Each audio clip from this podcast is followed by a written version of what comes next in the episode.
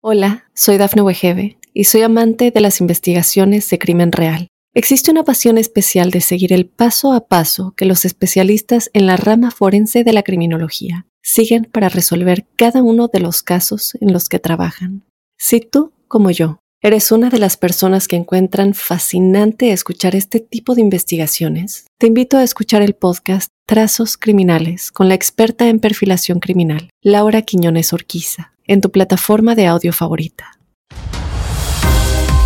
Hola, ¿qué tal amigos y amigas de Mundo Now? Les saluda Santiago Guevara dándoles una cordial bienvenida. El día de hoy realizaremos una cobertura sobre los lamentables acontecimientos que envolvieron ayer la tragedia del 4 de julio. Esto es lo que tienes que saber. Confirman al menos seis muertos y múltiples heridos en un tiroteo en Highland Park. Testigos del tiroteo en Highland Park cuentan el horror de la masacre.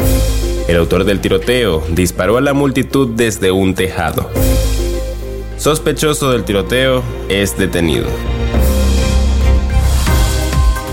Al menos seis personas han fallecido y más de 30 han sido hospitalizadas por un tiroteo este lunes durante un desfile por el Día de la Independencia en Estados Unidos, en la localidad de Highland Park, en Illinois, de acuerdo con la última actualización de las autoridades recogida por Independent. Previamente, el ayuntamiento de la ciudad informó en un comunicado que habían 5 muertos y 12 heridos, pero la cifra aumentó. Las fuerzas de seguridad aún están buscando al sospechoso que había perpetrado los disparos, según el ayuntamiento y la información que se manejaba en aquel momento.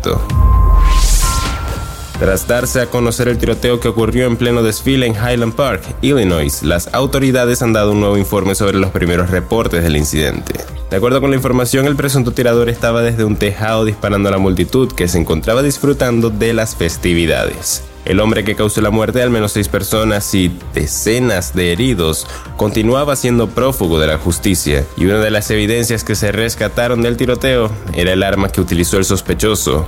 Por el momento, las autoridades de Illinois están ofreciendo una rueda de prensa cada media hora para seguir actualizando la información. Una testigo del tiroteo masivo que este lunes se cobró la vida de al menos seis personas y dejó decenas de heridos en la pequeña localidad del estado de Illinois le dijo a la cadena de CNN que al principio pensó que eran fuegos artificiales por la celebración del 4 de julio. La testigo explicó que la ciudad de Highland Park, de unos 30.000 habitantes, no suele tener fuegos artificiales en sus celebraciones del Día de la Independencia, por lo que le sorprendió escucharlos. Creía que eran fuegos artificiales, dijo la testigo del tiroteo en Estados Unidos, de acuerdo con F. Otra testigo que vino desde el estado de Arizona para ver el desfile del 4 de julio en Highland Park con su padre describió a CNN cómo vio una niña morir de un disparo al darse la vuelta cuando trataba de huir.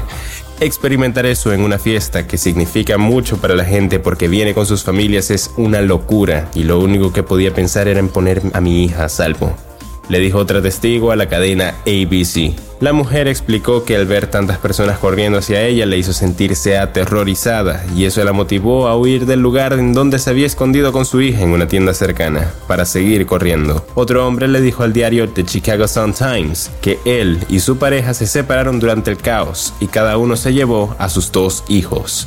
Tomé a mi hijo e intenté entrar en uno de los edificios locales, pero no pude. Los disparos pararon. Imagino que el tirador estaba recargando, así que seguí corriendo y entré a un callejón y metí a mi hijo en un contenedor de basura para que estuviera a salvo, explicó el hombre al periódico.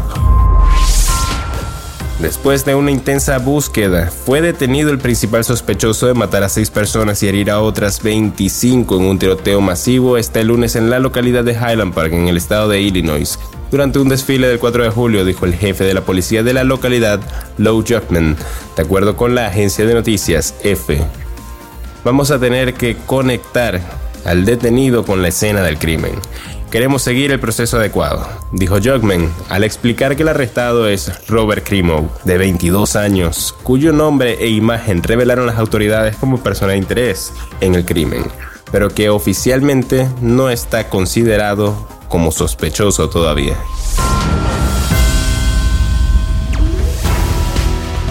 Y bien amigos, de esta forma ponemos punto final a esta emisión de Mundo Now. Les ha informado Santiago Guevara recordándoles que en Mundo Now estamos a tan solo un clic.